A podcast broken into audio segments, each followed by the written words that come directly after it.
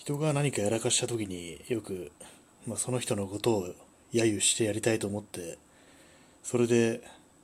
その時にこう年齢のことを出して何歳にもなってみたいなことを言うのって時折見かけるんですけれども、うん、なんかはっきりねその行為自体を否定すればいいのにちょっと年齢をね急に出してそういうこと言うのは何ていうかこう卑怯な気がして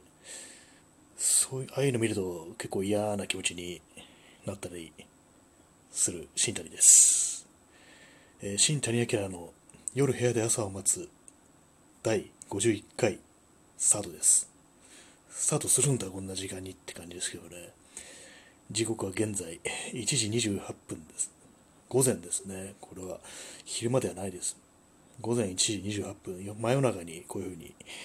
マイクに向かって独り言を言ってます。そうなんですよね。こうなんさっきも言いましたけども。急にこうねなんか年齢のことを口に出してねなんかとてもすごい嫌味っていうか、うん、嫌味を言いたいんだろうけどなんかねそれを見るととても嫌な気持ちになるんですよね。うん。まあでもそれをね言ってる人がすごく年相応かっていうと、ね、そういうわけでもないみたいなことがほとんどなんでなぜそれあなた自分に返ってくる年齢なりのなんとかってやつを人にはぶつけるんだろうっていうふうに思うことがよくあるんですよね。だいたい今の、ね、世の中で昔通りの,、ね、その年齢なりのことができてるっていう人がどれだけいるのかみたいにいつも思うんですよね。だいたいね、縄文時代だったらもう死んでるぞっていうような人が結構多いですからね。じゃあお前、縄文時代の人にそういうこと言われたら死ぬんかいみたいな、そういうわけのわからないことを考えたりすることがよくありますね。本当に。でもそういうふうに、そういうようなことを、年齢を、ね、引き合いに出して人を揶揄したくなるっていうのは、そう言ってる人が、そういうのは年のことを気にしてるっていう、そういうことなんですかね、あれは。まあ、そんなことがあってもちょっとめんどくさいんで、いちいち聞いたりはしないですけどね、はあ、ああ、はい、みたいな感じで流すことがほとんどで、まあ、こういうのもよくはないのかもしれないですけどね、いちいちいちいち突っ込んでた方がね、面白いのかもしれないですけどね、いろんな、ま、嫌がらすっごい嫌がられそうだけど、まあ、逆にそうそういうことを、そういう突っ込みを自分が受けるっていうこともあるかもしれないですね。そういう不用意なことが自分ももしかしたら言ってたりするのかなっていう。ふうにね、まあ、こういうふうになんかもうどっちつかずのこと言ってまとめて、ね、攻撃を下げようとしますけれども、うん。まあ、そう年齢のこと言うのはなんかなんかどうもね結構嫌悪感があるんですよね。割となんていうかこうね自分でもなんだか分かんないんだけどなんか勘に触ってしまうっていうようなことが結構あると思うんですけれども皆さんはそういうのありますかね？まあ、あったとしてそういうの集めたとして、ね、こういうの楽しい放送にはもうならなそうですけどね、こういうのが。あんまりね、こうマイナスのことを、ね、集めていくラジオにな、まあそれはそれで特化したら面白いかもしれないですけどね。ま、でも自分なりのこう楽しい放送って考えると結構難しいんですよね。今まで自分がラジオっていうといろいろ聞いてたのがね、なんかもっともっと下品な感じの内容で、うん、なんか、なんていうか、いかにもホモソーシャルっていうような感じのね、ものが結構好きだったんですよね、前は。まあ、今でもまあ聞けば面白いけどっていうのがあって、うん、そういう感じなんです。まあ、そういうんじゃない楽しさってなんだろうって考えると、なんですかね、もうみんなもう忘れちゃうような、普段の生活だったら流しちゃうような細かいことにいちいちね、ちょっと面白おかしく突っ込んでいくみたいな、そういうことですかね。まあ、あんまこういう、すごい抽象的なこと言ってますけども、ね、さっき言ったみたいな、本当なぜ、なぜ年齢を、ね、引き合いに出すっていうような、そういう、そういうのも一、まあ、言ってみれば細かいことっていうのに含まれるかもしれないですけどね。うん、今、傍らにあの、梱包材のプチプチが置いてあるんですけども、これがね、なんかね、結構余ってて、たまにもうどうしても邪魔になった時に、こう、おしぼりみたいにぐーっとぎゅっとひねって、雑巾絞るみたいにして、プチプチプチプチプチってやってから捨てるんですけども、あれ不思議ですよね、なんか、そのまま捨てればいいのに、ななんでこうプチプチの破裂をを聞いてからじゃないと捨てられないのかっていうのがあって、自分でも不思議なんですけれども、なんか中に入ってる空気を逃がさなきゃいけないいけないみたいな、そういう感じがあるのかもしれないですね。結構ね、梱包材とかね、あれなんですよね、メルカリとか、まあ、ヤフオクで売ったものを、もしかしたらね、包む機会あるかもしれないからっていうことで、なかなか捨てられないんですよね。今、かなり、その、プチプチがいっぱいあって、これは、これはちょっとある程度処分しないとっていうような感じになってるんですけども、うん。あとですね、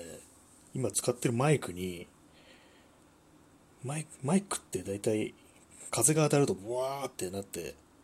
ノイズが入るじゃないですか。まあ、じゃないですかとかそういう喋り方をしてしまいましたね。ノイズが入りますよね。入るんですよ。入るの。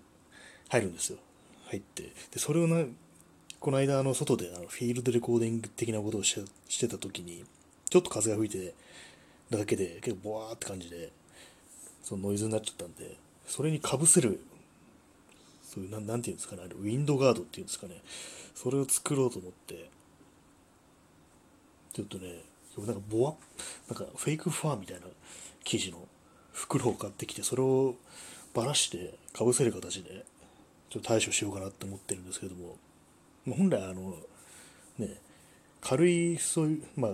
すごい微風とかだと、そのスポンジをかぶせるだけでも効くっていうんですけども、一番効くのは、効果が強いのは、フェイクファーみたいな毛足の長い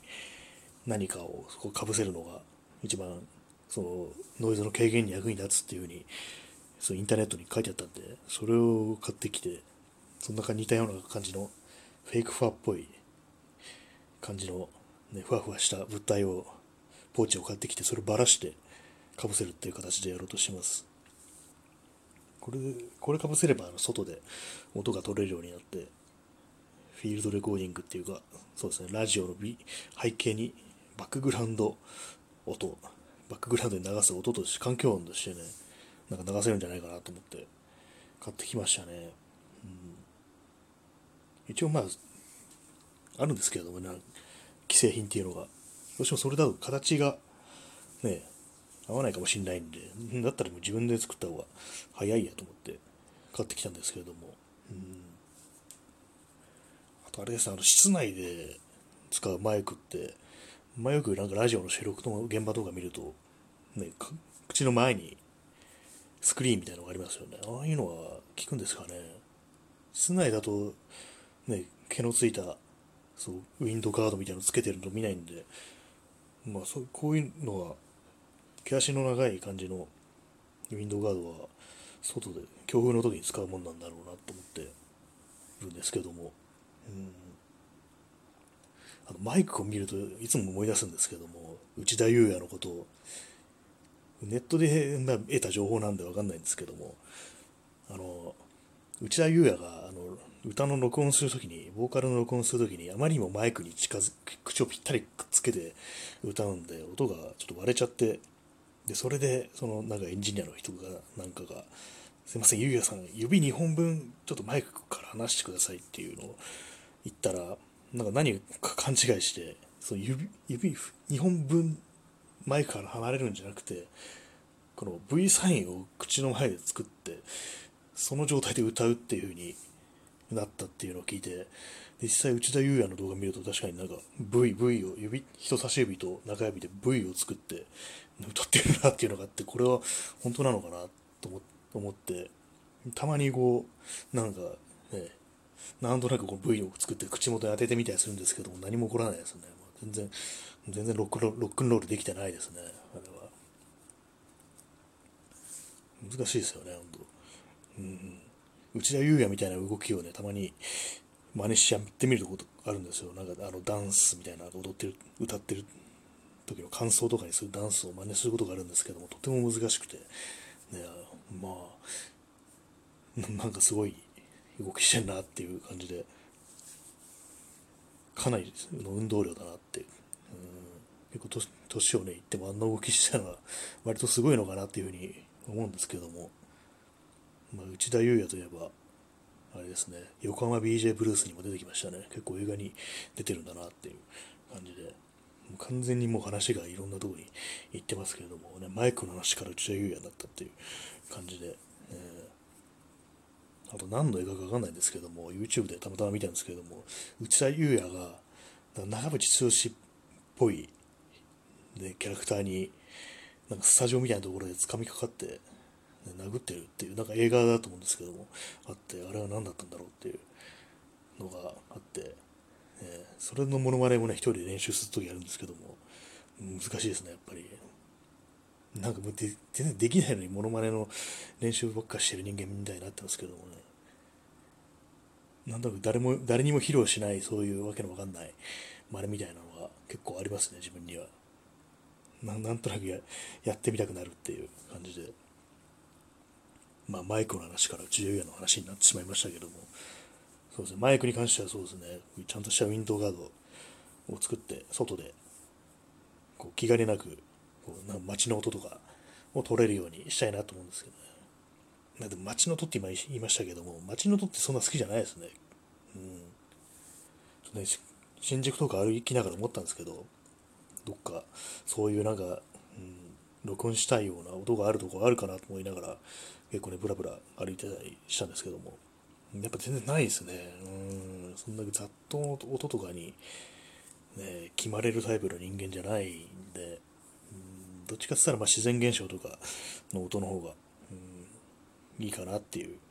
感じですね。まあ、水の音とかそういうのはいいのかな。でなんかそう、普段生きてて、あんま考えてないからよくわかないですね、こういうのは。まあ、そんな感じで、また今日4回もやってしまいましたけども、今日はこれまでで多分終わりです。